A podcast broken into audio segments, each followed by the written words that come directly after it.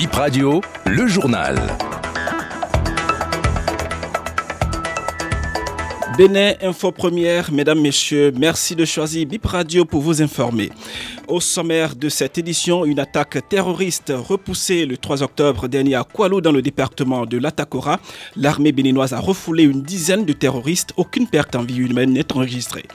Le 6 octobre, ce 6 octobre est dédié à la paralysie cérébrale. Cette maladie qui attaque le cerveau du fœtus ou du nourrisson touche 17 millions de personnes dans le monde. Cette journée vise à changer le regard porté sur les personnes touchées par cette pathologie.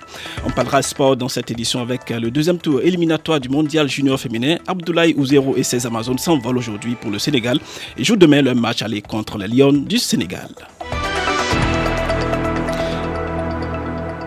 Mais d'abord, cette information que nous venons d'apprendre à l'instant, le ministre des Sports a démissionné.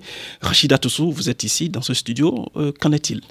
Effectivement, Ibrahim, le ministre des Sports, Oswald Omeki, vient de démissionner et selon les informations de BIP Radio, le président de la République, Patrice Talon, aurait fait un rappel à l'ordre au ministre démissionnaire. Cet épisode n'aurait pas été agréable. Le ministre Omeki en a tiré les conséquences d'après une source bien renseignée et a rendu son tablier ce matin même. Son intérim est assuré par le ministre de l'Énergie et de l'Eau, Samou Seydou Adambi. Il faut dire que la de service est prévue pour cette journée du vendredi 6 octobre 2023. Et cette information sera suivie de très près par BIP Radio.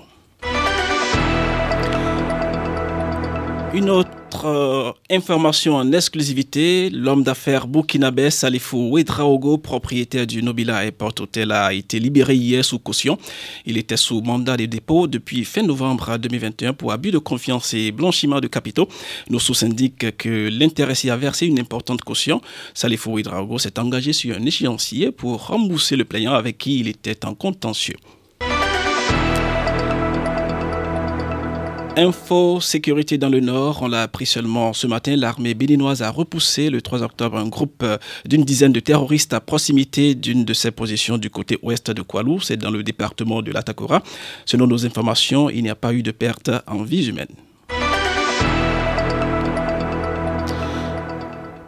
Plusieurs axes de Calavi en cours euh, d'aménagement et de rechargement depuis quelques jours. Une action pour euh, faciliter la mobilité des populations. Les arrondissements de Wedo, Calavi Centre, Glo et Godomé en sont les bénéficiaires. Angelo Ivariste euh, Arwandino, il est le maire de la commune d'Abomey Calavi. Il apporte quelques précisions. Oui, c'est la période qu'on a réservée pour ça et qu'on est en train actuellement? Ce qu'on peut retenir, c'est que nous sommes en plein dans le rechargement reconféré des voies dans la commune de Calavi, surtout dans les arrondissements de Godomé, de Godomé, de Calavi Centre, de Ouado, euh, Aglo, partout c'est lancé. Est-ce qu'au niveau de l'échangeur de Godomé, vous avez pu faire quelque chose aussi, le tronçon qui prend par le bas là? Le tronçon là, l'entreprise Porteo a déjà pris le marché. C'est un tronçon qui sera goudronné désormais. Tous les pavés seront enlevés. On reprend carrément la voie. La base de vie pour construire cette voie, c'est le terrain de Guidonou. Vous allez là maintenant, vous allez voir déjà les entrepôts des conteneurs, des, des matériaux à utiliser pour faire ce travail. Parlons maintenant de cette information sur les huiles à moteur sur le marché béninois qui ne sont pas toutes agréées. Plusieurs points de vente de ces produits ont d'ailleurs été épinglés il y a quelques jours par la direction départementale du commerce Zoukoline. Cette opération relance la question de la qualité de ces lubrifiants. Est-il possible pour un profane d'en reconnaître les meilleurs ou des moins bons? Sabi Biaou, il est mécanicien automobile de formation. Il nous éclaire sur le sujet toutes les huiles que nous rencontrons sur le marché ne sont pas destinées aux moteurs à combustion interne, que ce soit essence ou diesel. Et à vue d'œil, quand on regarde une huile, si on vous demandait de choisir une huile pour votre moteur, vous risquez même d'aller prendre une huile qui n'est pas du tout adaptée au moteur pour un moteur. Il y a des huiles qui sont fabriquées pour les moteurs essence. Il y a des huiles qui sont adaptées aux moteurs diesel. Donc il faut savoir quelle huile le constructeur a recommandé pour son moteur et c'est en fonction de cette recommandation qu'on va choisir l'huile dont les caractéristiques techniques sont conformes à cela. Sinon, dire aujourd'hui que bon c'est telle huile, telle station que j'utilise ou je ne sais quoi, on risque vraiment de se tromper. Donc il faut être sûr que l'huile qu'on est en train de choisir est compatible. Et cette compatibilité de l'huile par rapport au moteur, il faut un spécialiste, il faut celui qui s'y connaît. On parle sport à présent avec euh, le Maroc qui est le seul pays africain sur les six à accueillir le mondial de foot en 2030. Le royaume chérifien s'associe à l'Espagne, au Portugal, l'Uruguay, à l'Argentine et au Paraguay. Cette attribution incluant le Maroc n'est-elle pas une consolation pour le continent africain?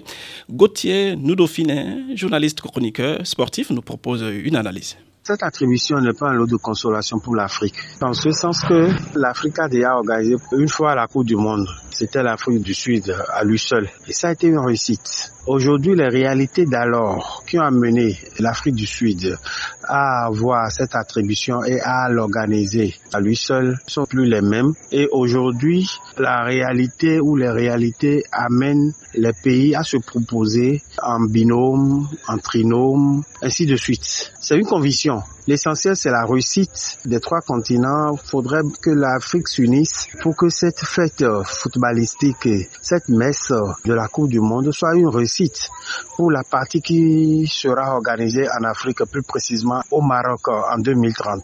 Ils se sont unis, ils vont tous se donner les moyens nécessaires pour réussir chacun à son niveau ce qui lui sera attribué. C'est des opportunités, c'est de l'investissement, c'est de l'emploi, c'est du tourisme, quelle que soit la forme que cela pouvait prendre. C'est une belle opportunité. Ça n'exclut pas que d'autres pays se mettent en challenge également pour d'autres éditions. Un tien vaut mieux que deux, tu l'auras. Je ne suis pas d'avis avec ceux qui pensent que c'est un lot de consolation pour l'Afrique.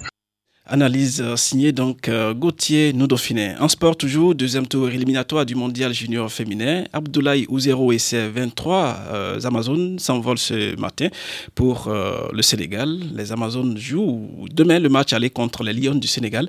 On écoute Abdoulaye Ouzero.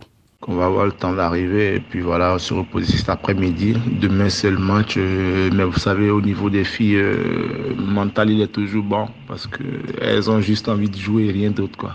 Donc, c'est un peu l'avantage. Il n'y a jamais de problème d'à côté avec elle et je trouve que c'est vraiment un gros, gros avantage. On a envie de passer ce tour. Ça a été le mot d'ordre depuis le début de la préparation. Nous avons été exemptés du premier tour. On rentre directement dans la compétition au second tour. Donc, euh, avec l'envie, comme j'ai dit, de, passer ce tour pour ne pas faire deux petits matchs et payer bagage. C'est vrai que c'est pas facile parce qu'on joue un adversaire quand même assez coriace que champion de la zone fois euh. Mais voilà, nous partons quand même avec nos armes et on espère pouvoir euh, revenir à avec un résultat satisfaisant. La manche retour va se disputer entre le 13 et le 15 octobre à Cotonou. C'est sur cette information que nous mettons un thème à ce BIP Info 13h. Merci à toutes et à tous de l'avoir suivi.